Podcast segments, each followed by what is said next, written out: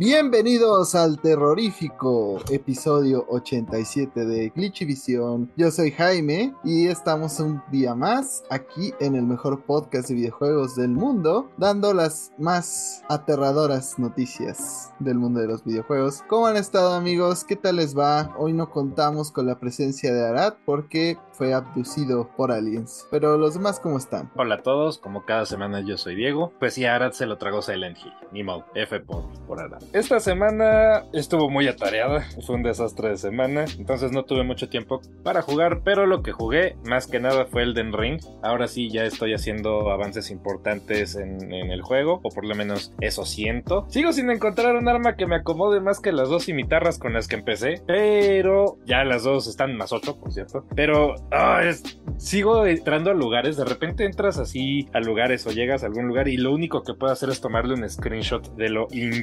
increíblemente bello que es el mendigo juego. Y es como, oh por Dios, me encanta. Qué buen juego. Me estresa, sobre todo ahorita que ya subir de nivel me cuesta unas cuantas runas. ¿Ya llegaste Entonces, a Kaelid y te estresaste? Ya terminé Kaelid. pero sí, de hecho entrar a Kaelid me estresa mucho. Pero oh, me, me, encanta. Me estresa, pero me encanta. Te gusta, pero te asusta. me estresa, pero me alegra. Eso no fue un verso. Ni modo. Dice Diego que... Dice Diego que a oscuras le da risa. Pero, ¿ustedes qué jugaron? y de ahí se me espanta, pero me encanta, digo. ¿Cómo están nuestros bonitos escuchas? Espero que hayan tenido una muy bonita semana, como siempre. Aquí Lucy reportándose. Y esta semana me dediqué más que nada a jugar Link's Awakening. está muy bonito el juego. ¿no? La verdad no sé ni por dónde voy. Voy en la quinta dungeon. No sé si eso es cerca de la mitad, pasando la mitad. Si dice la nada me van a cambiar el giro del juego. Y es como, muy bien, acabaste con los templos. Ahora ve a otra cosa. Estás bien. Te estoy viendo a ti, fucking Wind Waker. Por eso estuve jugando Solo un poco de. Es de Y títulos que tienes que disfrutar. Así es. Y regresé al Dragon Ball Fighters a falta de Guilty Gear. Aparentemente no estoy tan oxidada como esperaba. Eh, todavía recuerdo cómo hacer varios combos. Pero pues la gente es una atascada y no se le olvidó el juego que alguna vez jugué. Entonces como de sí, sí, tú pelea contra estos gentes niveles pinches angelio. No me faltan manos. Lucy acepta donaciones o prótesis de manos. Por favor. Hola, yo soy Fercho y esta semana estuve jugando otro rato de Gotham Knights, pero el juego ya me desesperó un poco, es demasiado lento. Es muy lento y las habilidades de las skill trees de cada uno de los personajes, estamos hablando que son cuatro personajes, este, cada uno tiene diferentes skills, tienes que estar completando diferentes misiones, robos que son menores, que no tienen nada que ver con la historia principal. Realmente siento que la mecánica del juego es un poco repetitiva y el hecho de que el frame rate y que los movimientos de combos de los personajes no son muy dinámicos, inclusive ni siquiera puedes ver muy bien cómo van esos combos o cuántos llevas. O sea, sí sale un número, pero es así como que sientes la desconexión entre los golpes y el número y la animación del juego, que sí llega a un punto donde ya te desespera. Luego lo seguiré jugando porque no soy como Jaime, no lo voy a dejar a la mitad, pero al menos terminaré la narrativa. Yo, porque no Te voy a- conocen. porque no voy a dejar a la Te mitad. has hecho fama. Estuve jugando Resident Evil 3 Remake porque no pienso dejarlo a la mitad. No entiendo muchas de las quejas que leí por ahí del juego. O sea, muchos decían que no hay suficiente persecución de Nemesis. Ya me enfrenté como cuatro veces al cabrón y no se muere. ¿Qué más quieren? o sea, lo que le sobra es Nemesis a ese juego. La verdad es que está perfecto. Sí, está un poco más recargado la acción, pero también hay momentos que te sacan un susto. La verdad yo creo que ya lo voy a terminar. Eso es lo único que me gustaría que durara más. De por sí los Resident Evil duran como 8, 10 horas, algunos 12. Sabes que un juego es muy corto cuando Jaime lo logra acabar. Acabé el de Ring y dura un chingo de horas, pero me hubiera gustado un poco más. También estuve jugando el primer capítulo, no llevo mucho más. Bueno, llevo dos capítulos creo. De Bayonetta 3. Ese juego sí tiene frame rate al 100%, aunque se ve cuestionable con Switch Pro, pero la acción, la historia, el hecho de que cada capítulo tiene un chingo de duración y combos y enemigos y cosas que pasan solo en un capítulo, dices, wow. O sea, se ve que este no va a ser un juego corto. Entonces, pues es bayoneta a la máxima potencia. Eh, los combos los kaijus, los cambios de imagen, ya hay cinemáticas largas, o sea, está bastante bien. Ya vi por qué se tardaron tanto tiempo en sacarlo, entonces yo creo que va a ser un juego excelente de lo poco que llevo. Y De la voz, con los cambios. Ah, la voz está idéntica, o sea, yo desde un inicio con los trailers, si no me hubieran dicho que ya no era Elena Taylor, no me dado cuenta. Esta Jennifer Hale se rifa muy chingón, las otras voces también me encantan, realmente volver a ver a Rodan, a Jan, a Enzo, o sea, todos los inicios de juego con Enzo nada más cagándose del susto está genial, entonces lo amo entonces yo voy a disfrutar bastante, pero también me di un ratito para eh, empezar la Winters Expansion y empezar a jugar a Shadows of Rose. La verdad es que pues este juego también me está gustando mucho, la tercera persona, que este sí es mucho más survival horror, las criaturas uno las ve medio basiconas cuando ve los trailers, así de solo son unas madres blancas, pero hacen unos ruidos horribles y te persiguen de una manera rara, como cortoncionándose así todo feo, que dices, verga, estas se te sacan buenos sustos y la verdad es que los recursos son tan limitados que sí, estás como al pendiente todo el tiempo, entonces sí, me recordó mucho los ruidos a los Regenerators del 4 y pues nada, está maravillosa la expansión. No he jugado todavía los mercenarios, los las additional orders o el modo tercera persona de la historia original, pero ya me daré mi tiempo. Hay Resident Evil para rato, la verdad es que estoy en, un frenesí ahorita de juegos y, no pienso parar. Pero los que al parecer si piensan parar al menos su participación en una serie es Henry Cavill porque eh, pues nos dio una terrible noticia no todo podía ser buenas noticias como su regreso como Superman al universo de DC. Ahora ha anunciado que a partir de la siguiente temporada ya no contarán con su presencia en The Witcher y que será sustituido por Liam Hemsworth en esa serie de The Witcher que la verdad de Netflix que todos estamos encantados con ella pero pues se nos acabó el chistecito la verdad a mí me decepcionó mucho esta noticia pero no todo se puede en esta vida Pues mira, de entrada tenemos un buen sustituto, pero dejaré de que eso hable Fer. Pero lo que yo quiero remarcar, remarcar es que esto se me hace muy chistoso, porque obviamente es... ¿Quién está haciendo las películas de DC otra vez? No, es como alguien fijo, o sea, ahorita tienen varios directores, ya no es Zack Snyder nada más. Pues justamente en la última película de Superman tuvieron problemas por el contrato que tenía con Snowpiercer, donde tenía barba, y tuvieron que hacerle como un CGI todo feo que le derretía medio la cara a Superman para quitársela. Entonces creo que esto ya fue como de, güey, no quiero que esto nos vuelva a pasar. Págale más, pero que firme un contrato que solo va a grabar este pedo con nosotros mientras lo estamos grabando. Si le volvemos a derretir la cara, el chistecito se nos vuelve a caer. No pueden ver la Snyder Cut, que es mil veces mejor que la Justice League original. A mí también me decepciona mucho ya no ver a Henry Cavill en el papel de, de Gerardo del Río. O sea, el güey es uno de los castings más acertados de la historia. O sea, no sabe actuar, entonces quedaba perfecto como Gerald de Rivia, todo serio y todo. Mm, esto es una broma, por cierto. Bueno, más o menos. Pero aparte, Henry Cavill siendo un nerd igual a nosotros, nada más que super mamado y super guapo, es súper fan de los juegos de The Witcher. Él los jugó, después de jugarlos leyó los libros, entonces él amaba el personaje y estaba encantado de poderlo personificar, ¿no? De estar en los zapatos. Entonces, que le den el papel a alguien más que yo siento que con todo y todo no va a tener el mismo nivel de apreciación por el papel, sí me causa un poquito de dolor por dentro. Digo, me da gusto que vaya a regresar como Superman, porque creo que es un buen Superman con todo y todo. Me gustó hasta cierto punto la película de El hombre de acero, pero F por un buen Gerardo de Rivia. Bueno, Gerald de Rivia. Dejaré de hacer el meme de Gerardo del Río. Gerardo Rivera. A mí sí me agrada tenerlo como Superman. Es una pérdida muy grande el que se vaya de Witcher. Hacía un buen Gerard Rivia, como ya lo mencionó Diego. Tengo mis reservas con Liam. Esperemos a ver cómo sale. Pero estoy feliz porque regresó Superman. Con eso me quedo contento. Yo no tengo mis reservas. Liam Hemsworth es un pésimo actor y una terrible persona. Que chingue a su madre. Para mí acabó en la tercera temporada de Witcher y no pienso ver la cuarta. A la verga. Porque se me hizo un fit muy perfecto con este Henry Cavill y Alliance Hemsworth lo odio.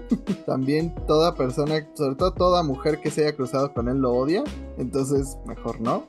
de por sí se tardaron bastante con la última temporada. Ya hasta eh, me han quitado ganas de verla. Pues ahora todavía menos ánimo para pues echarte una serie que luego quién sabe cuándo vuelvan a grabar la siguiente temporada. Entonces, eh, me quedaré con lo que ya vi. Pero con lo que no me quisiera quedar es con los datos que publicó Capcom en su último informe a sus accionistas. Porque hay ciertas cosas interesantes que nos pueden dar un glimpse de lo que será el futuro. Principalmente hay una pésima noticia para nosotros los que nos gusta el formato físico y es que Capcom anunció que 90% de sus ventas ya son en formato digital, lo cual es bastante preocupante para los que sí todavía disfrutamos de comprar nuestro jueguito y también otra noticia preocupante para los fans de Street Fighter es que parece ser que este juego va a tardar mucho más de lo pensado. Usualmente estos títulos se lanzan durante el mes de febrero. Digo, sabemos que Capcom ha cambiado mucho con los años, pero un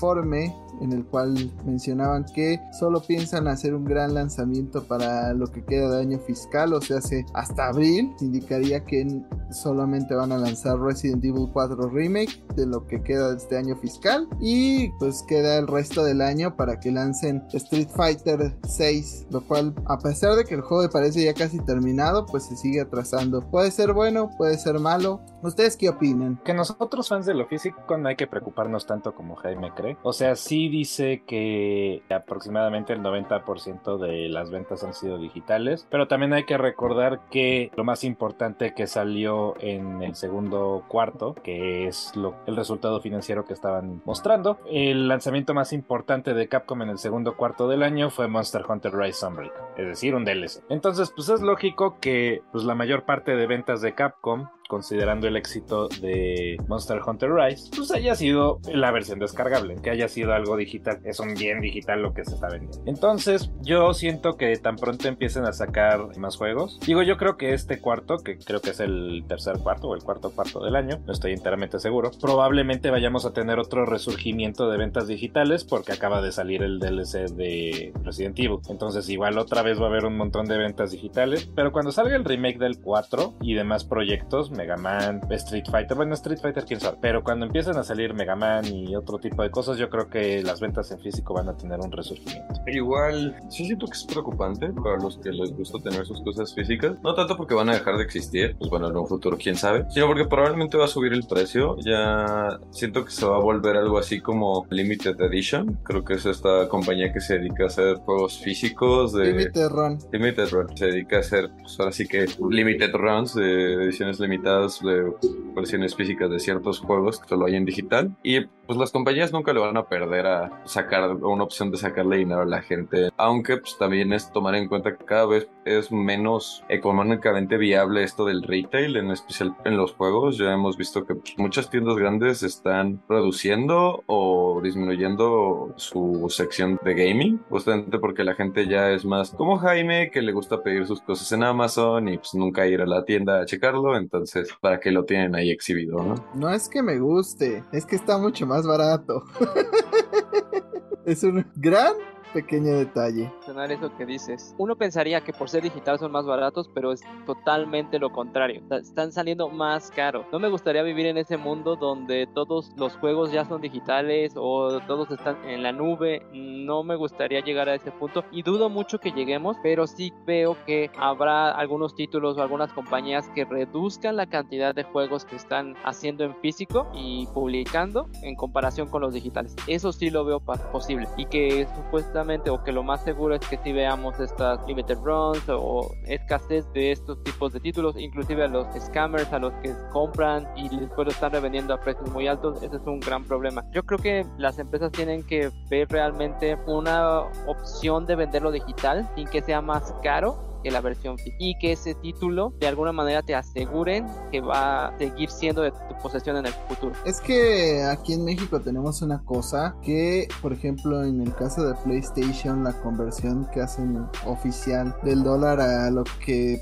pagamos es estúpida, o sea, que están como veintitantos dólares más Entonces es como de, pues no, no es el precio. Y en el caso de Nintendo, pues lo hacen por hacer un soporte de justamente del formato físico, porque saben que si la gente por ende siempre lo consiguiera más barato en digital, pues el físico tendría un gran problema. Entonces es como un problema moral. También está el asunto de que, pues si no te gusta un juego, por ejemplo, si Fer después de varias horas de Gotham Knights, pues puede en Amazon devolver su orden, ¿no? Entonces, como yo lo hice con Cyberpunk, devolver el juego. Y en digital, pues te la pelaste, ¿no? Nadie me va a devolver. que yo me arrepiento Esos de no haber regresado 24 de ese Cyberpunk. Esos 24 pesos de Alan Wake, ¿quién me los va a dar? Exijo. Este, pues mira, ahí es Me cuando tengo que salir de de abogada del diablo. Respeto que quizás en consolas, en especial Nintendo, se pasan de abusivos con sus tiendas, en especial en el servicio que luego tienen, el servicio al cliente, devoluciones, todo ese tipo de cosas. Ya hemos tenido noticias antes de preventas que cambian y la gente no puede cancelar sus pagos. Entonces es triste, pero hay algo muy bonito llamado Steam. Esa cosa tan chingona y hermosa que muchos usamos en nuestra computadora. Sí tiene un sistema de refunds. Es bastante abierto en sus términos. Obviamente, pues si has jugado el juego bastante, pues es muy... eh, Bueno, sería como el colmo que pidas el refund después de 50 horas y digas como, sí, no me gustó, este, ya lo jugué 50 horas de mi vida. Toma, ¿no? Pero pues sí siento que podrían aprender algo las tiendas de las consolas, en especial Nintendo. A ver, eh, pero no estamos hablando de Steam. En las computadoras no hay opción, o lo compras digital o lo compras digital o chingas a madre. O sea, ya no está la clásica Ah, yo, yo nomás estoy hablando de lo que dijiste, que en digital no hay refunds de ninguna forma. Eso Sí estamos hablando del contexto de consolas, evidentemente, porque ya no hay formato físico para PC al menos. Bueno, hay algunos, pero como más que viene con el código, entonces no es físico, simplemente son ediciones especiales. Obviamente estamos hablando de las consolas y pues Steam tampoco le confería todo porque de repente borran sus juegos o de repente le dejan de dar soporte a cosas como Dark Souls, entonces no lo sé. Yo no les daría tanto beneficio de la duda. No hay como tener tu disco, que pues ese nadie te lo puede tocar, salvo con todas excepciones como lo que vamos a hablar a continuación, que es el juego de Call of Duty Modern Warfare 2, el remake, porque pues aquí más bien te quisieron tocar los com. porque cuando haces tu bonita descarga, solamente pesa 14 megas. Le hace, el juego no está incluido evidentemente en el disco. Esto para los de Xbox pues es lo mismo de cada día porque eso viene pasando hace siglos. Pero en PlayStation esto no es una práctica común. De hecho el 99% de los juegos también en Switch al menos tienen una versión jugable sin necesidad de alguna descarga. O al menos tienen una gran parte del juego. Pero aquí ya es risible que literal es una llavecita de 14 megas. La cual no incluye nada más que poder hacer tu descarga digital. Y de por sí Activision siempre tiene mala fama con sus releases. Esto es peor. Pues sí, todo el mundo sabe que Activision es de Bobby Kotick y que le decimos a Bobby Kotick, pues que se vaya a chingar a su madre. Pero más allá de eso, sí es una mentadota de madre que tu disco sirva básicamente de llave para descargar el juego y que el juego no sea tuyo técnicamente. O sea, estás haciendo lo mismo que si lo compraras digital. Estás comprando la licencia para jugar el juego, pero el juego técnicamente no es tuyo. Cuando pues ese es todo el punto de comprarlo físico, maldita sea. Eh, digo, esa compañía tiene años que no puede hacer nada bien. Y digo, y también yo nunca he sido muy fan de los Call of Duty. Siempre me ha chocado que quieran sacar un Call of Duty cada año o cada dos años. Y siento que encima de todo la franquicia ha ido en picada en tiempos recientes. Pero verlos llegar a estos extremos es ridículo. Usualmente no doy estos consejos, pero pues siempre pueden comprarlo en una tienda argentina para no darle su dinero completo a Activision o una tienda turca. Cualquier cosa con tal de no darle el dinero completo a estos cerdos. Digo, si ya lo vamos a comprar digital, pues para qué compran el disquito, ¿no? Dicen las malas lenguas, güey. Yo la verdad no sabría, yo nunca he hecho cosas así, pero pues inclusive como hay páginas donde luego hay descuentos y así, hay mucha gente que compra llaves digitales o las consigue a muy buen precio y, y las revenden como por la mitad o menos de lo que realmente cuesta el juego. Dicen las malas lenguas, ¿no? O sea, solo para que si lo escuchan por ahí, tengan cuidado, guiño, guiño. Siempre habrá algún escéptico que diga, no, pues es que esos 14 megas seguro son como ponente crucial. Uno,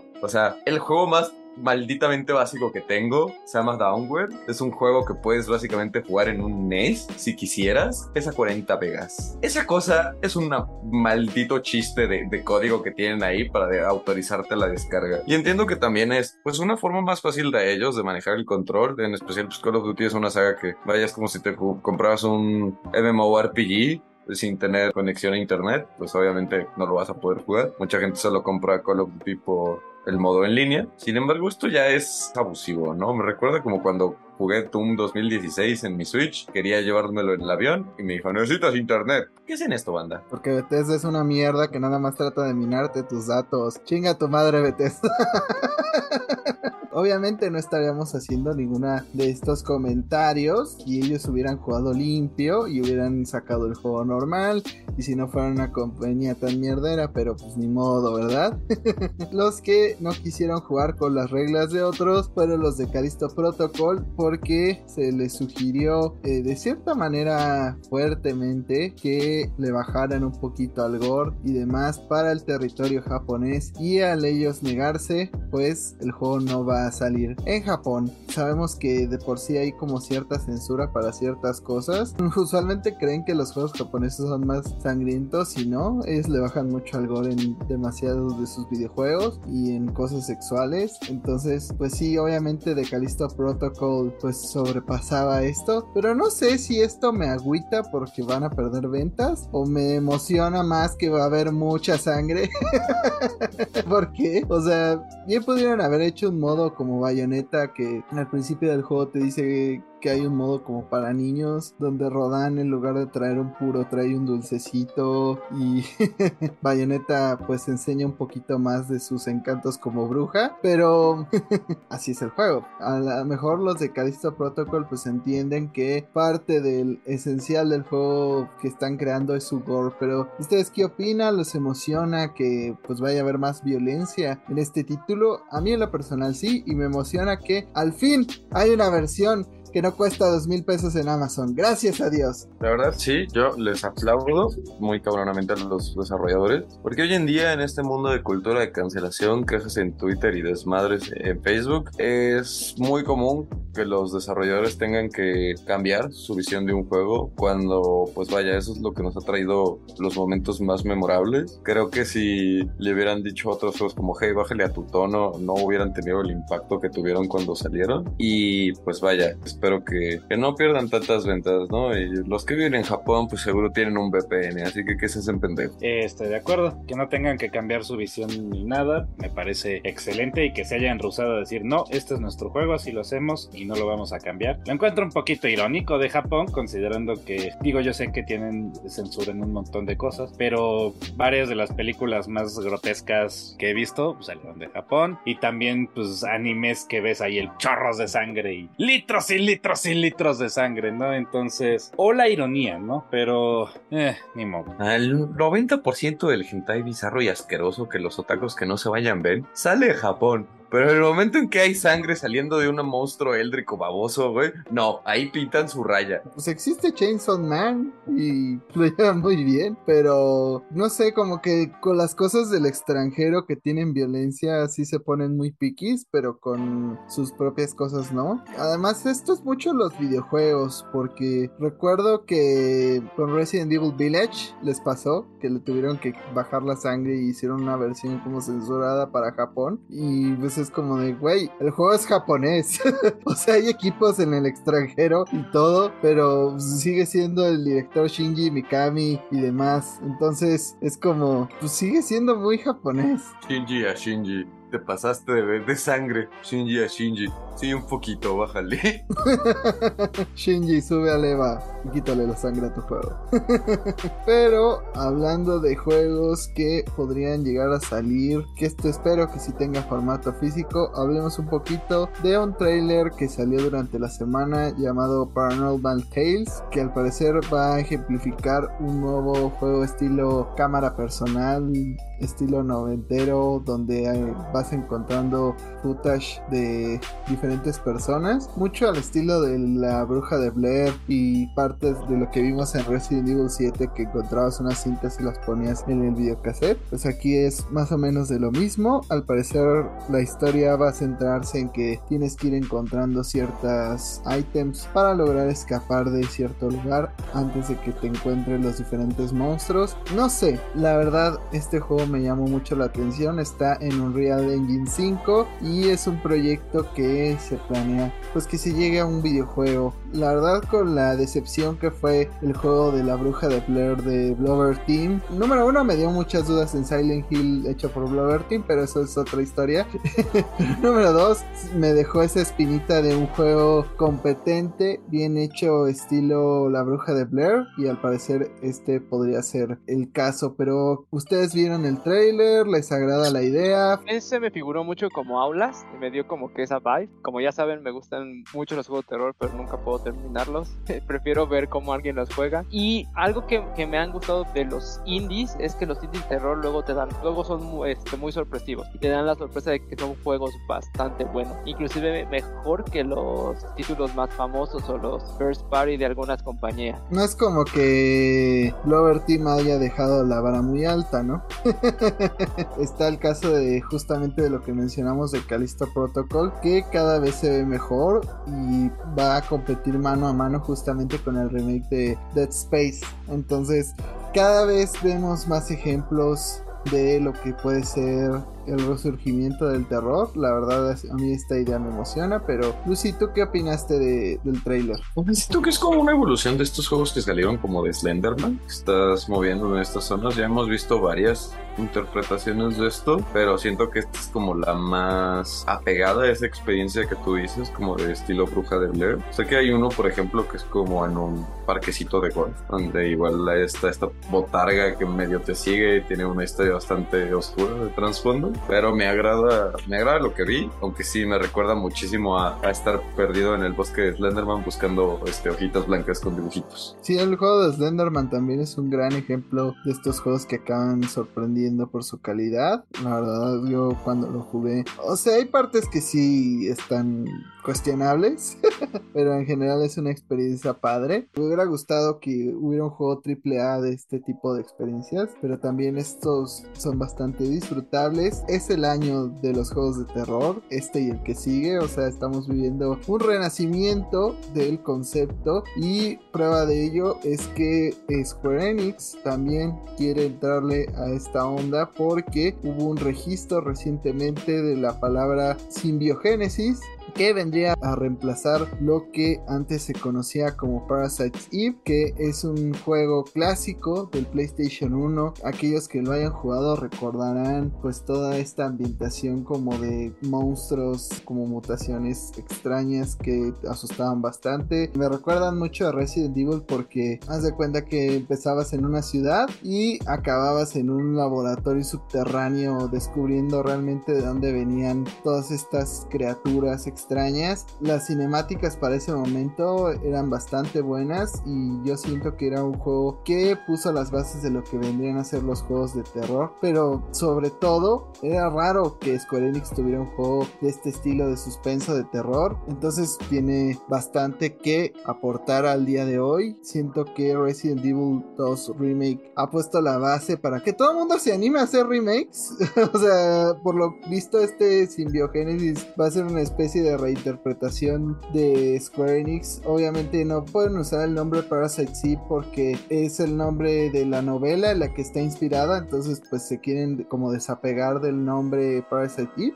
Pero pues es una gran idea, ¿no? Entonces, pues sí, Resident Evil 2 Remake fue el que puso las bases para que ahora exista Silent Hill 2, para que tengamos el regreso de Alan Wake 2 y pues muchas cosas más porque demostró con ese remake que era posible volver a asustar a las personas solo alterando algunos elementos del gameplay. A mí me emociona mucho. El 1 como que siento que tenía más atmósfera, el 2 era como en un desierto y, y luego acabas igual en un laboratorio buscando las respuestas, pero no sé, Parasite Zip siempre me ha gustado. Lucy, ¿tú qué opinas? Sí, curiosamente Parasite Eve es de juegos que se han vuelto como de nicho, de culto, mucha gente los recuerda con mucho aprecio. Y pues en la otra cuestión de que este es el año de los juegos de terror. Sí, sí, muy bien. Acabando este año, vuelven a meter a Silent Hill a su cajita por otros 20 años. Ahora disfrútalo. Bueno, al menos cuando salgan los 21 mil juegos que han anunciado de Silent Hill, pero pues Parasite Eve es otro gran ejemplo de los padres del terror, o sea, ya vamos a tener Alone in the Dark empezando el siguiente año, entonces pues siempre es bueno.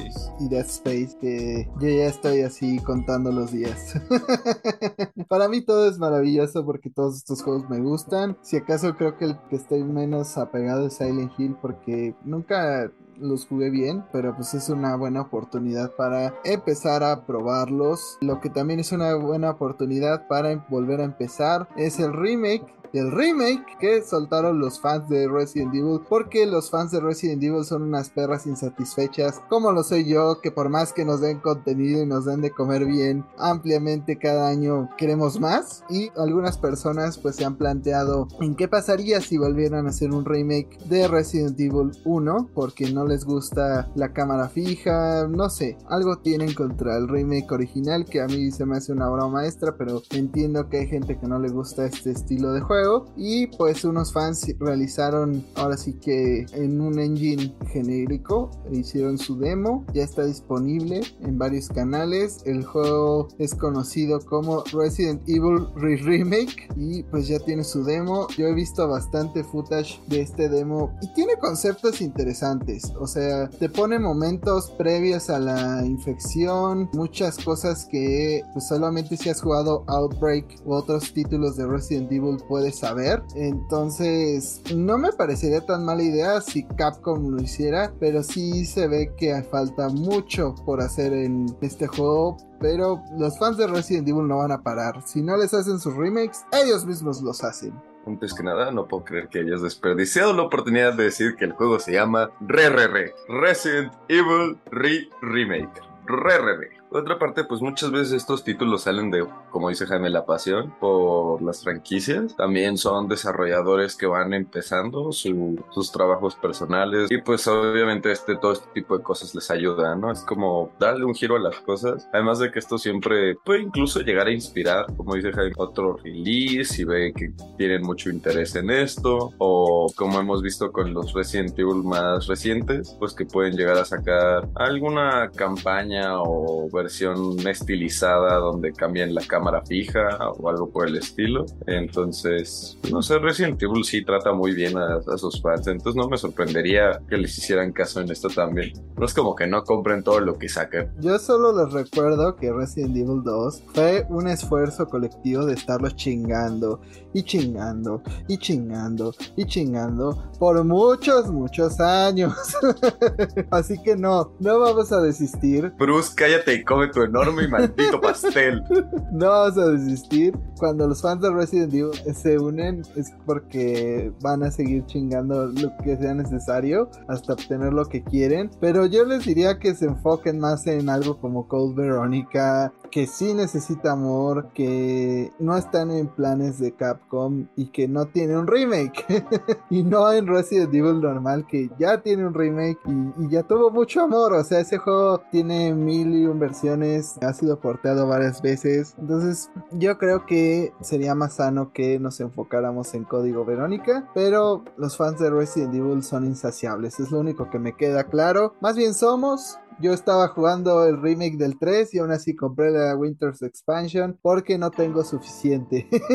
y seguramente estaré esperando a marzo para jugar el remake del 4. Entonces ahí nos veremos todos. Pero también algo interesante de lo que ya hemos comentado de este renacimiento del terror y de todas las cosas que a mí me encantan. Tiene que ver Silent Hill porque al parecer Silent Hill 2 ha llegado a un estado de su producción tardío y también pues que podría ser que saliera más pronto de lo que pensamos porque este juego está siendo trabajado desde el 2019. Al parecer durante todo este broadcast y anuncios y demás, el presidente de Blover Team, Priotr No me pida volverlo a pronunciar, reveló que pues, se ha estado trabajando durante tres años en este remake y que podría llegar más pronto de lo que esperamos.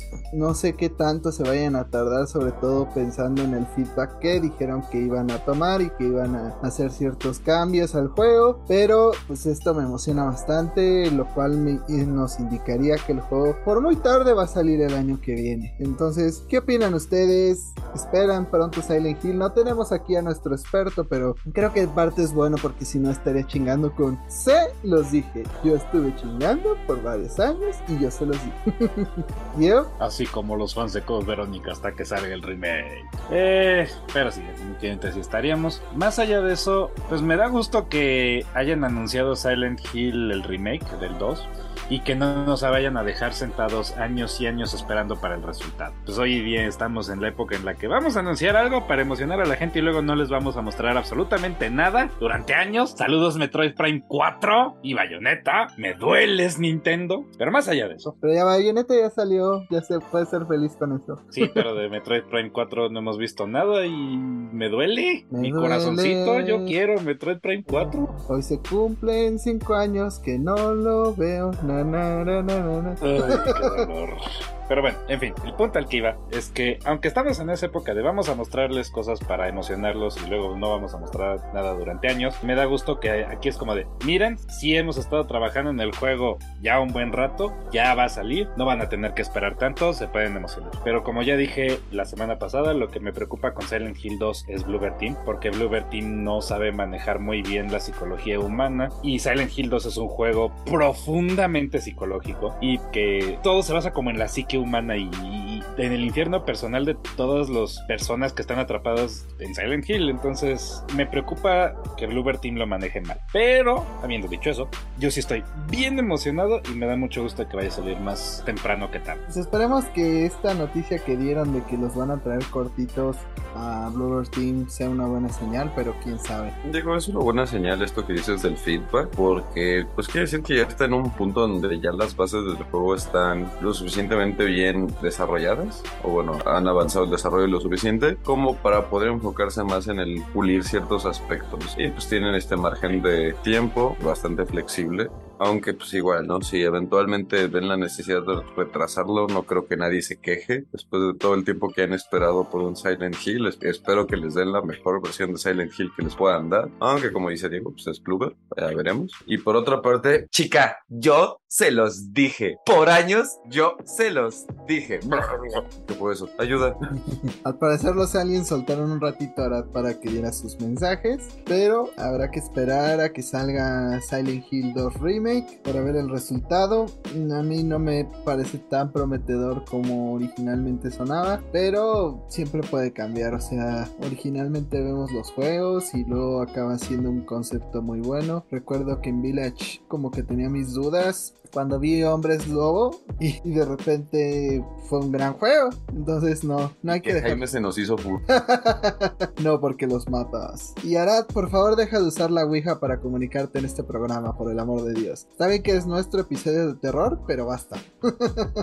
pero ya que estamos hablando de cosas terroríficas, hablemos de el Pokémon Fantasma que fue revelado durante esta semana. Gribard es un perrito adorable que yo requiero en mi equipo y que al parecer fue revelado en una investigación especial Pokémon donde vemos los diferentes Pokémon fantasma que aparecerán en la región, pero sobre todo vimos este nuevo Pokémon fantasma, el cual en su descripción menciona que pues roba la energía vital de las personas inconscientemente de las que juegan con él y lo pudimos ver. Vimos la muerte de una persona en vivo y al parecer a nadie le preocupó. o sea, ese trailer de Pokémon fue de, ah, pues la morra se murió jugando con Greebird. le chupó la vida en esa última lamida que le dio el, el Pokémon y ya. pero pues así es el mundo de los Pokémon. O sea, hay descripciones como Drifloom que agarra niños y se los lleva volando hasta que se mueren. hay cosas como Hipno que son bastante perturbadoras. Entonces, no me sorprende de Pokémon. Pero, pues sí, para los que jueguen Violet van a tener una gran disyuntiva de si agarrar el Pokémon estilo Mega Man tipo fantasma o Agribird. Pero a ustedes, ¿qué les pareció este Pokémon? Por eso me adelanté a tu regalo de cumpleaños, porque para cuando te diera el cabecita de panque, ya ibas a querer otro puto Gribar. Entonces, sí, eh, está adorable la cosita. Sí, fue como de, acabo de presenciar un asesinato, pero se lo perdono porque está bonito, ¿no? Y sí, como dice Jaime, o sea, Pokémon siempre de trasfondo, en especial con Pokémon Fantasmas, ha tenido esa oportunidad de verse algo lúgubre. Ya sabemos que Litwix y Landpens les gusta estar cerca de hospitales, porque así cuando la gente se muere pueden de devorar su alma rápidamente. Entonces, si, si sacan a pasear este perro, agarren una buena correa. ¿Crees que evolucione o que no tenga evolución? Yo creo que no tiene evolución. Obviamente se va a volver un ser antropomórfico en dos patas, super mamado y furro. No, espero que no, Game Freak, por favor. Yo no te di ideas. Detente, baja ese maldito lápiz. Pero bueno. Lo malo es que estoy de acuerdo. Creo que vamos a tener un, un snowball otra vez en nuestras manos. Sinceramente estoy esperando algo más parecido a, la familia de Lilliput, como Herdier y Stutland. Entonces estoy esperando acá un perro más imponente. El hecho de que es fantasma y ya hay muchos perros en Pokémon, pues me hace pensar que nos queda de, posibilidad de especies y formas, ¿no? Y no siempre pueden hacer un pinche Pokémon basura y salirse con la suya de nuevo. no, Game Freak, no.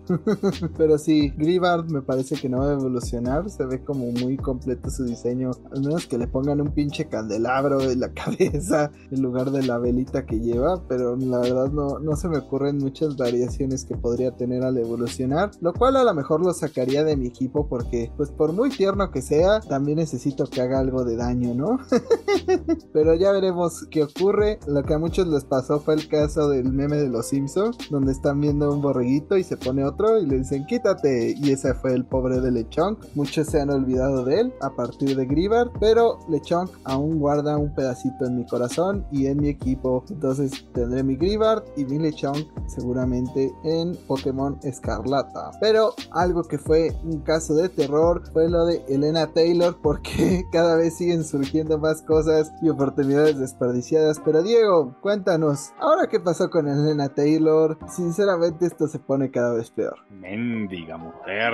Pero bueno, vamos. ¿Qué pasó con Elena Taylor? Bueno, que esta semana sacó otra vez sus tweets después de que salió el artículo de Bloomberg diciendo que Platinum Games en realidad le había ofrecido de 4.000 a 5.000 por sesión, no 4.000 por todo el juego, como ella había dicho originalmente. Ya saben, todo el desmadre atacó a Jennifer Hale, bla, bla. Pues hoy salió, bueno, no, salió hoy, salió el 24 de octubre, otra vez en Twitter, diciendo, bueno, ha llegado a mi atención que alguna gente me está diciendo que soy una avariciosa, una... Eh, avariciosa, y necesito defenderme a mí misma y mi reputación en la industria. Como publiqué en la parte 3 de mi video, expliqué que la primera oferta fue muy baja. Esta fue de 10 mil dólares en total. Recuerden que esta es una franquicia de 450 millones de dólares sin contar la mercancía. No sé de dónde saca esas cifras porque son totalmente irreales. Fue entonces cuando le escribí en japonés a Hideki Kamiya pidiéndole lo que valía. Pensé que como creativo lo entendería y me contestó diciendo lo mucho que valoraba mi contribución al juego y cómo los fans querían mi voz en el juego. Entonces le ofrecieron un extra de 5 mil dólares.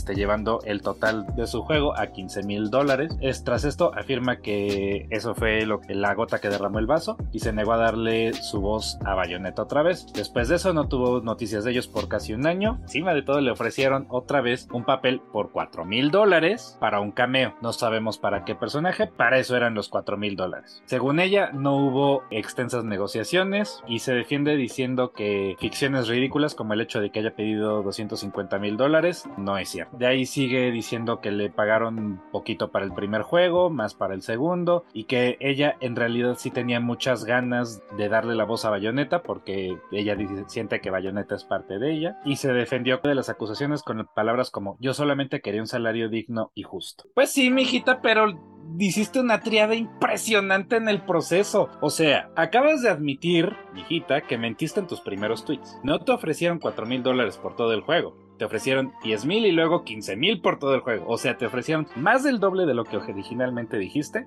y luego más del triple. Y luego, como no se hizo tu santa voluntad, hiciste un tremendo berrinche en Twitter, llamaste la atención de absolutamente todos en el internet. Y adivina que tu payasada está siendo más complicado que tus colegas pidan mejores salarios y condiciones de trabajo porque ahora si a alguien se le ocurre hacer cualquier cosita para, para pedir un mejor pago pueden decir vas a hacer un desmadre como el de Bayonetta entonces esta es mi negociación final o sea sí puedes querer un salario digno y justo pero lo que hiciste francamente es absurdo. Yo francamente como cualquier bueno más bien como empresario como alguien que va a sacar su juego yo no le volvería a hablar nunca a Elena Taylor para hacer la voz de ningún personaje, a sabiendas de que si no se hace lo que ella quiere, me va a lanzar a los cocodrilos, va a mentir, va a buscar que el público se alíe con ella para tirar mierda. Y luego encima de todo, para colmo, porque Elena Taylor no deja de meter la pata, eventualmente publicó, si van a boicotear el juego, les voy a poner algunas caridades a las cuales pueden donar el dinero de sus juegos. Y da la pura casualidad que una de esas caridades era un, ¿cómo le diremos? Un antiaborto, básicamente, un pro vida.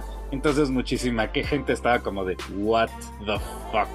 Entonces, Elena Taylor, voz de bayoneta o no, yo no te contrataría nunca, como ya dije. Has perdido todo mi apoyo y toda mi confianza. Para mí ya no tienes ni voz ni voto dentro del ámbito de la actuación de voz y eres una verdadera y auténtica vergüenza. Pero ustedes qué opinan al respecto? ¿Apoyarían a Elena Taylor por ser la voz original de Bayonetta o qué creen de todo este desmadre? Para empezar, volvió a mentir porque se había mencionado que pues eran mínimo cuatro sesiones de 5 mil dólares o algo por el estilo. Entonces, mínimo eran 20 mil dólares, más los 5 mil que le daban eran 25 mil dólares. O sea, era una buena cantidad. Digo, no soy nadie en el mundo del doblaje para decir cuánto deberían de pagarle, pero no era un salario así insultante como ella dice. A lo mejor para su linaje ella piensa que sí, pero vamos, no había hecho un personaje desde 2014 que es Bayonetta.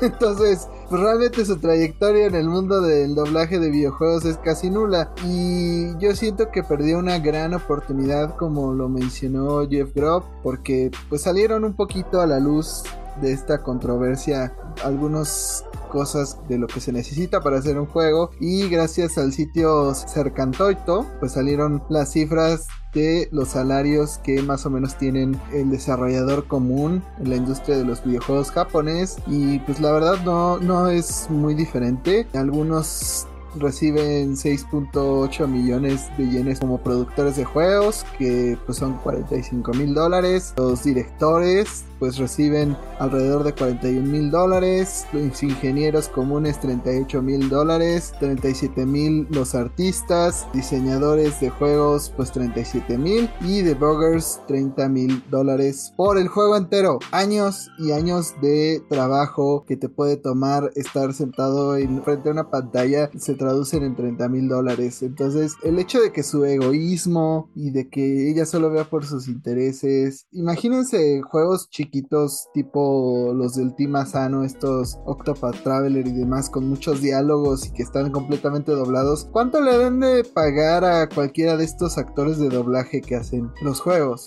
Porque realmente no tienen muchas ganancias. Entonces, pues sí te da a entender que la industria en ese sentido está rota y bastante en desventaja. Entonces, pues sí es como de, güey, tenías la oportunidad perfecta para enseñar este problema que hay en la industria y le desaprovechaste por querer sacar tu tajada. No solamente mentiste, sino como dice Diego, pues ahora cualquier artista que quiera pedir más por su trabajo le van a decir, a mí no me vas a hacer un Elena Taylor y contrato otro que me cobre menos. Es bastante triste esta situación. La verdad espero que las señoras ya se quede callada después de que seguramente la cancelen por estas organizaciones que sugirió apoyar. Y pues nada, sí, yo reconozco que ella pues sí le dio la personalidad a Bayonetta porque el juego es igual. Y un leve spoiler, no es tan spoiler porque vienen los trailers de Bayonetta. Seguramente su colaboración en el juego o su, pues digamos, lo que le ofrecieron como, como easter egg en el cual iba a aparecer, pues es que hay varias multiversos, varias bayonetas. Seguramente iba a ser alguna de estas bayonetas o de una bayoneta de el universo clásico. Yo voto porque hagamos una nueva sección que se llama Vete al carajo, Elena Taylor. No creo que vaya a durar mucho, pero igual vete al carajo, Elena, Elena Taylor. Chinga tu madre. Mira, Puedes casar con Elena Cottage. Kotick Taylor. Mira, podemos mandarla al carajo y, y no darle sección. Porque no creo que moleste en varios años. o al menos no creo que nadie le dé trabajo en la industria de los videojuegos nunca más. Me parece, la mandamos al carajo ya. Pero hablando de hablar al carajo, realmente pensábamos que habíamos mandado al carajo bien a PlayStation por subir sus precios, pero Xbox no se quiso quedar atrás y al parecer también dan pistas, o al menos lo Phil Spencer, de que subirían sus precios en el futuro. Realmente no especificó claramente qué será lo que subirá. Habló un poco de que han sostenido el precio de los juegos, de sus suscripciones y de la consola, pero que no está seguro que podrán seguir haciéndolo en el futuro. Yo sinceramente creo que está hablando de los servicios porque Game Pass es un gran servicio que ocupa muchas licencias y demás, entonces puede que tenga un aumento de precio, pero ustedes qué opinan? Literal Xbox lo único que tenía que hacer era mantener sus precios y al parecer no lo va a hacer. No, que no, mamón. No, que no íbamos a subir precios y que no sé qué, y que Sony es el malo, y te echamos porras, te aplaudimos, maldito seas. Pero no, es muy tentadora la llamada del billete verde. Ah, es decepcionante que lanzando pistas de que sí le van a subir a sus precios. No tenía planeado comprarme un Xbox, nunca he sido mucho de, de Microsoft, pero ahora muchísimo menos. Bueno, y si acaban subiendo el precio, pues todavía menos, ¿no? Ay, tache, gran, gran tache para Microsoft en esta ocasión. Y vas a darle equilibrio a la fuerza, no hundirla en la oscuridad. No fue muy específico sobre qué, no dijo sobre las consolas. Yo pienso que es más bien sobre la plataforma, sobre los servicios y las membresías. Yo creo que ahí va el, el aumento de precio. Tal vez no sea muy grande, sin embargo puede que afecte algunas carteras de algunos fans que ya están en la membresía, pero también consideremos que hay varios bypass y trucos ahí para seguir manteniendo membresías a bajo costo, ¿no? Yo creo que más bien ese es el punto y es malo, es negativo, no es lo mejor. Entiendo a lo mejor que quieran competir, sobre todo con esta situación de PlayStation y lo que está sucediendo en UK. Sin embargo, no creo que sea una buena estrategia sacar este mensaje en este momento. Lo que sí se mencionaron y fueron muy específicos es que no sería durante los holidays de este año. Entonces podemos todavía esperar a que estos aumentos no continúen o no, o no nos lleguen pronto. Compren su Xbox ahora o arrepiéntanse después. Pues mira, sí estoy de acuerdo con ustedes de que lo único que Xbox tenía que hacer para ganar es no subir sus precios. Game Pass sigue siendo bastante accesible ahorita, el precio que tiene se me hace muy justo. Pues es muy flexible en el hecho de que puedes tenerlo en tu consola, en tu compu, mover un, un file de un lugar a otro. Tienes esta constante como servicio de nube en el cual pues por ejemplo si yo lo dejo de pagar ahorita y luego regreso, el juego que haya empezado se mantiene hasta donde lo haya dejado. Entonces eso está bastante bien. Y pues bueno, sí entiendo que es un golpe para mucha gente el que sube precio, pero pues tranquilos todos, ¿no? O sea, todavía ni sabemos si es el Game Pass, todavía no sabemos de cuánto sería este aumento. Podría ser que de 10 pesos pase a 20 y pues sí, sería como el doble, pero sigue siendo muy poquito, ¿no? Hay que nada más estar al pendiente. Y pues a mí lo que se me había ocurrido es quizás subir el precio del Game Pass, pero de la versión Ultimate, traerle más beneficios, subir el precio de esa y mantener la versión vanilla igual de accesible. Yo lo vería difícil y sobre todo hay que tener en mente, Lucy, que pues, no todos tienen el precio de 10 pesos todo el tiempo. Es una promoción y que no aplica en todos los países. Entonces podría ser un aumento significativo. Y pues si es en consolas, de por sí nadie está comprando el Series X en comparación. Aún puedes comprar uno aquí en México fácilmente. y el Play 5 sí se agota, lo cual no es buena señal. Sobre todo pensando en que México es territorio Xbox. Digo, es el ejemplo que tenemos nosotros, ¿no? Porque Xbox no da sus cifras, a pesar de que ha dicho que sí se está vendiendo bien, que más o menos ha conseguido buenos resultados y que se está vendiendo mejor que el Xbox One al inicio, lo cual de nuevo pues, no es indicativo de nada, es como de, se está vendiendo mejor que el Wii U. Pues sí, pero ¿cuánto? Igual también tendremos que checar la producción, porque pues Sony sigue teniendo varios problemas con su línea de ensamblaje. Puede que Xbox haya logrado resolverlos un poco y tenga el mercado un poquito más saturado de consolas. Pero pues sí, sí, hasta que no nos compartan cifras y hasta que no sepamos bien, pues es pues pura especulación. Y bueno, vender más que un Wii U, creo que hasta los videos candentes de Jaime lo han hecho. Digo, ¿qué? Pues sí, qué pedo. o sea, es obvio, en algún punto a todos les va a pegar la inflación. Yo no dudo que hasta Nintendo en algún punto tenga que subir sus precios porque la inflación es algo global, es algo que afecta a todos los mercados y si te quieres mantener competitivo, pues todo está subiendo de precio. Entonces las consolas en algún punto van a tener que subir de precio, lamentablemente. Entonces el único er- error de Xbox fue como decir de, pues nosotros no lo vamos a hacer. Evidentemente también en algún punto lo iban a tener que hacer y ya pronto llegará ese momento. Esperemos no sea tanto, esperemos ya que Sony prefirió ahorrarle el aumento a Norteamérica pues Xbox diga los países donde sí tengo presencia pues no sufrirán de este aumento porque tengo más facilidades para tener Xboxes ahí no sé a lo mejor así México podría librarse esperemos que así sea el caso pero ya que estamos hablando de Sony de cierta manera al parecer están buscando hacer un nuevo juego AAA que esté ligado a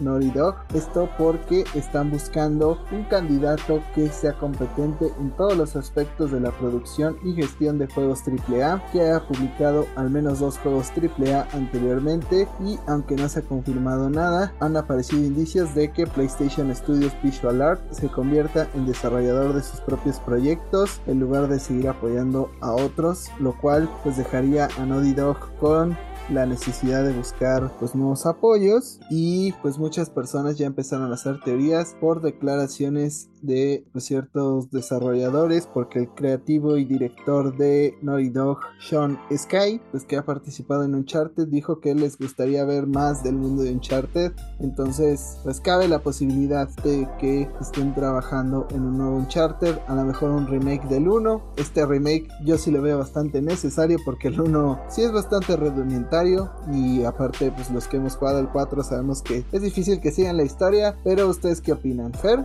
Nada más es porque ya tiene mucho tiempo y es rudimentario, es porque ya se estrenó una película y recordemos que si hay serie o película, hay remake. Eso es verdad, aunque ya se tardaron. Tengo que haber sido poco antes de sacar la película. Por cierto, estoy esperando el remake de Super Mario. ya que va a haber película. Ver a Mario en 4K. Pero, ¿ustedes qué opinan? ¿Qué, ¿Qué juego podría ser si no es Uncharted? ¿O qué les gustaría ver de Naughty Dog? Que no sea, por el amor de Dios, un The Last of Us 2 remake. No sé, a lo mejor que revivan alguna de sus franquicias que no han tocado como Jack, podría ser. Me gustaría que se muera. Híjole, no va a suceder, pero me gustaría que readquirieran Crash Bandicoot. Ya lo dije, no va a pasar, pero eh, sueños guajiros, ¿no? Porque finalmente los, los, tres primeros que hizo Naughty Dog de Crash Bandicoot son muy buenos. Me da gusto que este estudio, que tiene ya un buen rato apoyándolos, les den su oportunidad. Finalmente hay muchos creativos en la industria de los videojuegos que lo único que necesitan es un empujón para crear un clásico, ¿no? Y considerando que han sido un estudio de apoyo para algo tan importante, a pesar de mi animosidad con el estudio y con sus juegos, han sido pues, un apoyo de uno de los estudios más importantes del mundo, entonces me da gusto la oportunidad. Si es algo original, me haría muy feliz. Si es un remake del Uncharted 1, como ya lo dijiste, que lo necesita con cierto nivel de urgencia, me daría mucho gusto. Fíjate que el regreso de Jack and Daxter también me daría mucho gusto y el regreso de Crash me daría mucho gusto. Sí, me gustaría que fuera Uncharted, en especial el 1 le urge muy, muy fuertemente un remake, no solo visualmente, inclusive me, me, me, atrevería a decir hasta ciertas partes de la historia, cambiarlas un poco, porque desentona bastante con el resto de la franquicia en ciertas partes. No voy a comentarlas para no porque si se cumple el remake, pues vayan fresquecitos. Pero sí, definitivamente estoy esperando mi, mi Uncharted. estudios que si les das libertad creativa, te va a sorprender. Entonces yo me iría más bien a que les dejaran hacer una nueva IP, para que los dejaran experimentar con diferentes narrativas, diferentes gameplays y estoy seguro que Naughty Dog podría traer una nueva IP, un nuevo juego que nos sorprendería. Pero en paralelo también me gustaría ver algo, un spin-off de Last of Us, como creo que ya lo habíamos platicado en otro podcast, no tanto de ya la historia de Ellie o Joel, sino más bien otros personajes y explorar cómo inició la pandemia, estar viviendo el, brote inicial. Mira, Fer, la pandemia empezó porque alguien se comió un murciélago que no debía ir de haberse comido.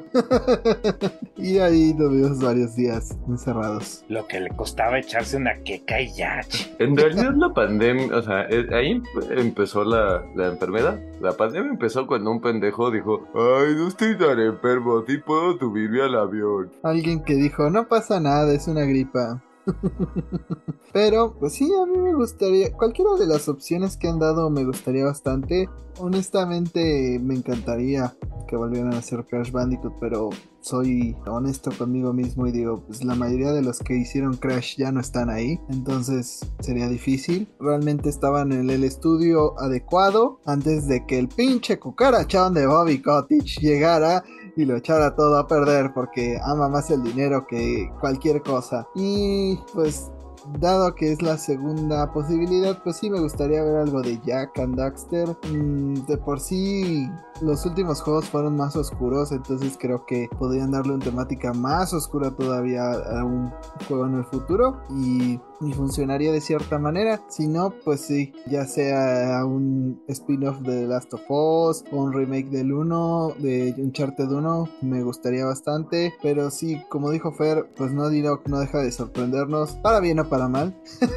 Entonces no dudo que tenga la capacidad de hacerlo para bien una vez más. Lo que sí nos sorprendió, eh, sacó su fecha de lanzamiento de la nada. Al parecer, el próximo 3 de marzo del 2023 podemos jugar este juego. La verdad es que vimos algún trailer, entonces pues de cierta manera nos dio una idea de lo que sería el juego, pero no habíamos visto gameplay, salvo que estuvieras muy al tanto de las noticias de este juego, pero ya hay un gameplay, yo ya lo vi, se ve muy bonito, el juego se ve espectacular, al parecer primero parecía que iba a ser juego de Xbox, pero también estará disponible para PlayStation 5 y 4, entonces pues a lo mejor le dé la oportunidad, a pesar de que sea de Team Ninja y Team Ninja tanto puede funcionar muy bien como decepcionar. Pero ustedes qué opinan? ¿Les gustaría jugar Wulong? ¿Han visto los trailers? ¿Los emociona este título de Koei Tecmo? Francamente sí. Wulong es un juego que yo he seguido con gran interés desde su anuncio. Uno de mis reviewers de confianza ya tuvo la oportunidad de jugarlo un rato. Dice que es similar a Nioh. Es, imagínense un Nioh básicamente, pero mejorado, amplificado y basado en la China de los tres reinos en vez de Japón. Y de hecho esta es una de las cosas que a mí más me llamaron la atención del juego. Por lo menos aquí en Occidente tenemos amplia cantidad de juegos que te convierten en un samurái en la era feudal o que te convierten en un ninja. Esta época de Japón definitivamente el Occidente como que tiene cierto nivel de fascinación con esta época, pero una de las épocas más importantes de la historia china que son los tres reinos realmente nunca se ha tocado. O bueno, sí se ha tocado, pero nunca se le ha dado el impulso suficiente a pesar de que es una parte muy chida y curiosa de la historia. Entonces me da gusto que sea una historia basada en estas épocas. En parte porque me encanta el diseño de las espadas chinas. Las Yan se me hacen armas verdaderamente bellas. El tráiler de gameplay me gusta. Nunca he tenido la oportunidad de jugar un Nioh, la verdad. Es uno de esos juegos que me ha dado como mucha curiosidad, pero nunca me he dignado en verdad a agarrar y a jugar. Pero en mis ojos, sin ningún tipo de experiencia previa con estos juegos de Team Ninja, se ve muy prometedor. Yo cuando vi el tráiler pensé un poco en Dragon's Dogma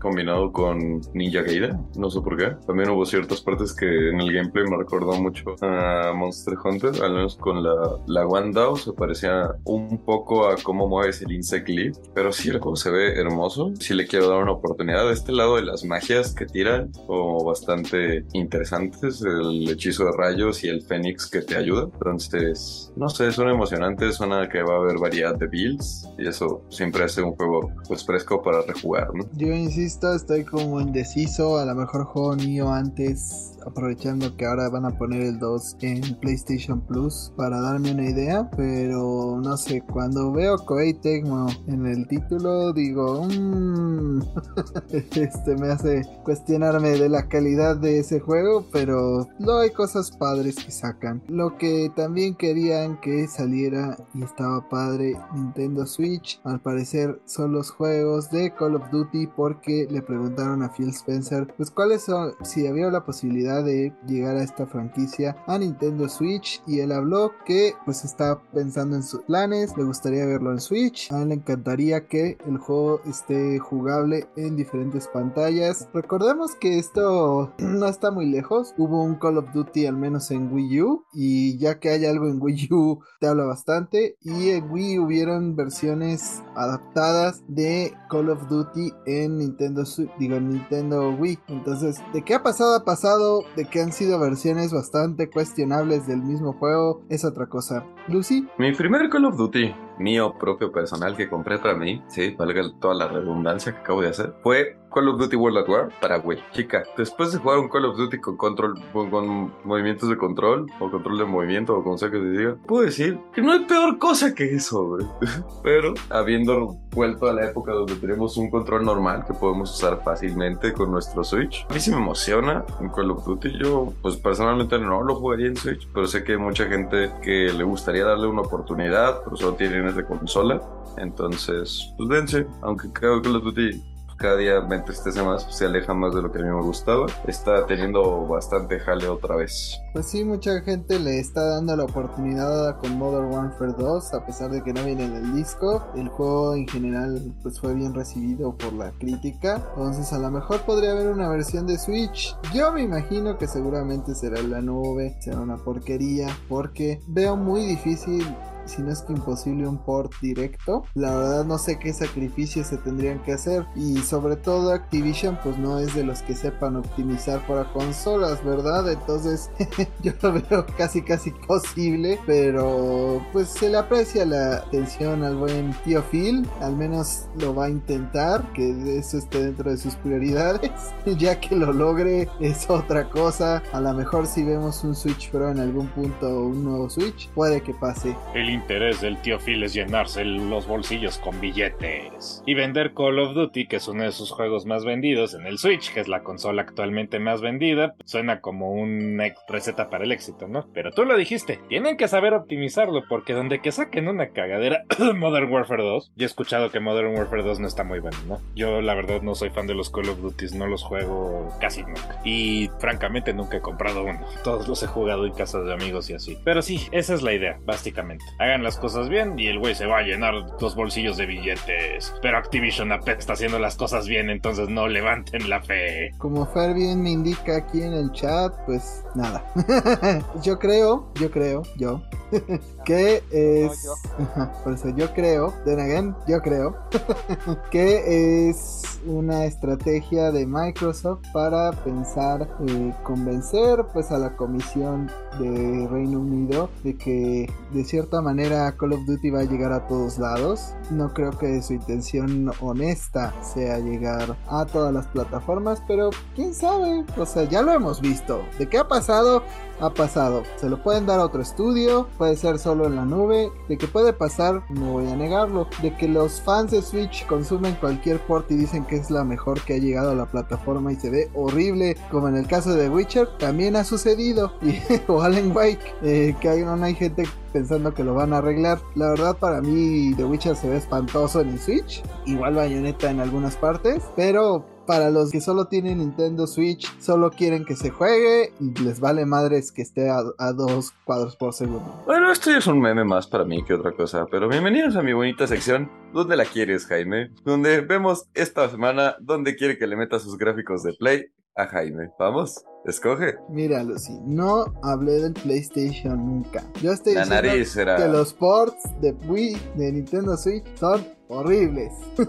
la mayoría. Aunque Activision me sorprendió con los ports de, de Crash Bandicoot. Al menos en la versión de sobremesa. Son bastante eficientes. Así que compren Crash en Switch. Pero ya que estamos hablando un poquito de The Witcher a causa del support espantoso que a la gente sí le gusta, CD Projekt Red mencionó que tiene planes de lanzar un remake del primer juego de The Witcher y muchos nos quedamos como, ¿what? La verdad es que fue algo bastante sorprendente, sobre todo pensando en que pues lanzaron bastantes anuncios en un punto determinado y este no fue parte de ellos. Al parecer es oficial y utilizará el motor gráfico Unreal Engine 5. No tenemos muchos más detalles, salvo que sí lo van a hacer. En lo personal, ahora sí a título personal, como dije con lo de Call of Duty, pienso que todo esto es una estrategia para subir su cotización en la bolsa con sus inversores, con sus nuevos inversores chinos que no se quejen porque están anunciando muchas cosas y no están haciendo nada.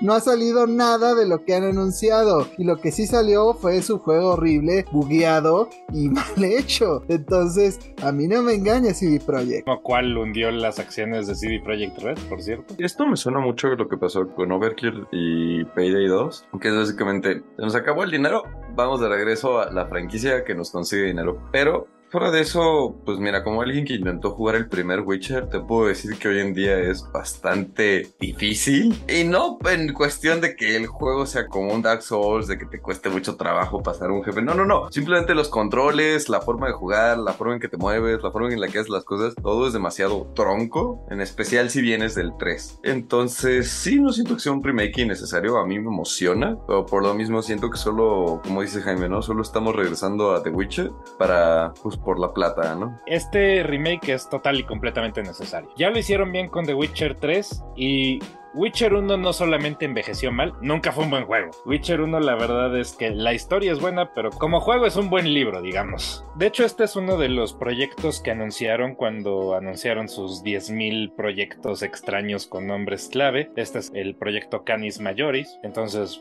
ahí pueden tachar uno, ya sabemos qué es. Por supuesto que esto es para recuperar un poquito de acción en la bolsa. ¿Qué se le conoce a CD Projekt Red? Pues los juegos de The Witcher. Entonces, ¿qué vamos a hacer? Vamos a remakear Witcher 1 para que valga la pena y para que nos jale dinero, dado que Cyberpunk nos hundió horrible porque lo sacamos incompleto y jodido. Me sorprende que el autor siga dispuesto a prestar. Probablemente no, porque el autor es un payaso de lo peor, pero seguramente ahí sabremos de él diciendo: No, es que se están llenando los bolsillos con mi propiedad y bla, bla, bla. Eh, pues ojalá y le salga bien, porque finalmente, si algo es chido de The Witcher es la historia, entonces me gustaría que junto con esa historia haya un gameplay muy chido y también arreglen Cyberpunk con una ching porque todavía no funciona del todo bien. De hecho, el creador hace poco mencionó que lo engañaron para obtener los derechos de The Witcher y que está arrepentido y que quería ver alguna manera de. porque le dieron casi casi que peanuts por, por todo lo de The Witcher y que luego se dio cuenta que pues sí valía mucho, que lo iban a ganar mucho con los videojuegos. Otra persona que se queda sin dinero por subestimar a los videojuegos. No le dieron cacahuates. Él pidió cacahuates se lo pagaron y ahora se está quejando porque sí están haciendo dinero los de los videojuegos. Exacto. me interesa este remake. Yo no jugué el primero, soy fan del tercero, me gusta mucho. Y ahí conocí la saga, me empecé a adentrar más. No he leído todos los libros, pero sí le he dado algunas ojeadas a los primeros. Me gustaría ver un remake del primero, como dice Lucy, con un gameplay mejorado, porque era muy torpe por lo que sé. Por eso es un juego al que no le he entrado, simplemente por esas situaciones. Pero si sale, yo sí lo jugaría. Y digo, es plan con maña que sea remake del 1, porque, pues bueno, como dicen, en los fans se quedaron con mal sabor de boca de, Cyberpunk. Bien podrían, no sé, anunciar Witcher 4. Yo creo que la gente también estaría emocionada. Pero, pues es el 1, ¿no? Es una historia que ya salió, es un gameplay que solo se tiene que pulir. Es algo que sabes que no pueden cagar. Recuerdo. Sí, es una buena pregunta. ¿Vendrá con look de Kabil?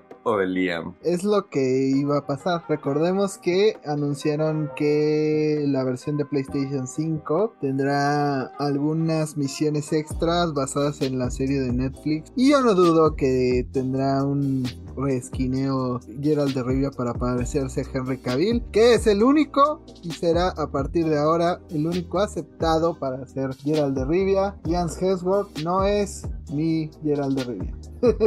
También le recuerdo a Lucy que ya anunciaron el 4. ¿Cuándo saldrá? No lo sabemos. Como siempre, puro humo por aquí en Polonia. Eso sí le sale bien a los de CD Projekt Red, lanzar humo al aire y esperar dinero. Pero yo no cuestionaba que le hiciera falta. Evidentemente, pues sí, siempre me pregunté por qué nunca lanzaban un remake del 1 una vez que el 3 funcionó. Pero como dice Diego, pues si es tan malo el juego en general, va a tener que ser un remake que se tome bastantes libertades creativas, que cambie el sistema de juego, las criaturas que enfrentas, o sea, que sea una total reinvención de lo que era este el 1, literal que tomen la historia y quemen lo demás. Pero lo que al parecer también va a tomar elementos de lo que antes había es Age of Mythology porque al parecer tendremos nuevos juegos de esta franquicia. World Edge no ha perdido el tiempo para anunciar novedades de la principal franquicia. Va a presentarse como Age of Empires 4, edición de aniversario, como la edición definitiva para el título. Habrá diferentes versiones para móviles. También se va a vivir en Xbox Series X y Series S. Sin embargo, el estudio también acaba de anunciar Age of Mythology Retold, Age of Mythology spin-off de Age of Empires, en el cual, pues básicamente, más que llevar a la era del imperio, se tiene que llevar a la adoración de diferentes dioses y hace inclusión de diversos héroes y criaturas mitológicas. La verdad, muy divertido. Y el chiste es, pues, saber quién domina la Tierra, ¿no? Básicamente. Michael Mann, el jefe principal de desarrollo, ha ofrecido un pequeño avance de lo que podemos esperar, y cito. Sabemos que la comunidad de Age of Mythology ha estado esperando una edición definitiva y la vamos a lanzar. Estamos trabajando duro para ofrecerles la gloria del juego original con gráficos actualizados, nuevas características y mucho, mucho más. No se ha especificado ninguna fecha de lanzamiento, no sabemos si lo vayamos a ver el año que entra. Lo que sí es seguro es que va a estar disponible desde el primer día en el Game Pass de PC. Bueno, esto va a ser un hot take de parte mía, pero yo estoy bien entusiasmado porque mi Age of Empires favorito es Age of Mythology. Me gusta más que Age of Empires 2, más que 3, más que el 1, no importa. Mi favorito es Mythology, me encanta. Siempre fui fan de agarrar a los egipcios, adorar a Ra y lanzarme hacia la batalla. Entonces, ah, me da mucho gusto que esté de regreso. No puedo esperar a ver los titanes en alta definición y los atlantes en alta definición y las criaturas mitológicas como el hijo de Osiris, los rocks y demás. Esta noticia sí me tiene muy entusiasmado. Pero, ¿ustedes qué opinan? Estoy muy emocionada, muy feliz. Cabe mencionar no solo el lado multiplayer de este juego es muy divertido, aunque siempre estuvo muy desbalanceado. A quienes recuerdan haber jugado Age of Mythology pseudo competitivo o bueno, tratando de echarle ganitas. Bueno, todo evoluciona en quién invoca el titán primero, quién invoca a su monstruito gigante primero. Pero siempre me pareció muy entretenido. La historia a mí me gusta mucho cómo empieza en la Atlántida y va avanzando. No voy a contarles más para evitar spoilers, pero toca varias culturas y a mí se me hace interesante y pues yo asumo que con estos nuevos agregados que traen veremos nuevos dioses a los cuales podremos adorar y puto el que escoja Zeus. ¡Viva Cristo Rey! Uh. Curiosamente no, no hay cristianismo, pero estaría interesante. No creo que tengan valor para sacar una clase de tipo cristiana, pero ya veremos. Imagínense un titán cristiano. Será un DLC de la nueva versión. Sí, que saquen a Megatron de Ángel Guardián y ya, que aplaste a los herejes. Pero alguien que planea aplastar a la competencia es Digimon porque planea lanzar múltiples juegos a continuación. Ah, pero no estará. Este, pues yo creo que nos la saltamos o qué, qué podemos hacer. Chica, de que no me pierdo esto, no me pierdo esto por nada. Esté con los ovnis o en el infierno. Yo llevo esperando este momento por años. O sea, yo les dije que iba a pasar, esto viene más fuerte que Pokémon. Violeta y Escarlata no tienen nada que hacer el próximo año. Y yo quiero mi Agumon de starter, pero ya. ¡Ayuda! Pero igual que el futuro de Digimon, este podcast ya se acabó. Muchas gracias por habernos acompañado. Muchas gracias por seguirnos escuchando, por sus comentarios, por la votación, la cual quedó. Obviamente esperan más Resident Evil 4 Remake que Silent Hill 2 Remake. que les sorprende, ¿no? Pero chicos, sus redes sociales. Ah, a mí me pueden encontrar como Lucius Sky High en Twitter e Instagram y ahí los espero para que se armen las retas de algún juego de peleas. A mí me pueden encontrar tanto en Twitter como en Instagram como el Árabe García. A mí cuéntenme cuál es su build en Elden Ring, si la han jugado, porque me da curiosidad saber si debería relocar mis stats o algo por el estilo. A mí me encuentran como el-percho-mx en Twitter e Instagram. Recuerden que yo estaré este próximo fin de semana en el EGS. A mí cuéntenme quién de las personalidades que van a estar de asistentes en el EGS esperan ver. Sé que habrá varios influencers, streamers y algunos developers que han trabajado en algunos títulos. Tuve Dexterity y Arcano, Diego. Solo una build de Blood es todo lo que te diré. Pero a mí pueden encontrar como Jaime Higuera en Facebook, como arroba bajo en Twitter, como Jaime Higuera 100 en Instagram. A mí cuéntenme qué compraron este 28 de octubre, Bayonetta 3 o la Winter's Expansion. Y sobre todo qué van a jugar este Halloween. Yo siempre me echo algunas partidas de Luigi's Mansion, obviamente Resident Evil, pero cuéntenme cuál es su título favorito para jugar en Halloween. Y nos vemos hasta la siguiente ocasión. Hasta la próxima. Arad no, no va a volver. no, no es cierto. Nos vemos la siguiente ocasión con Arad. Hasta la próxima. ¡Cachi!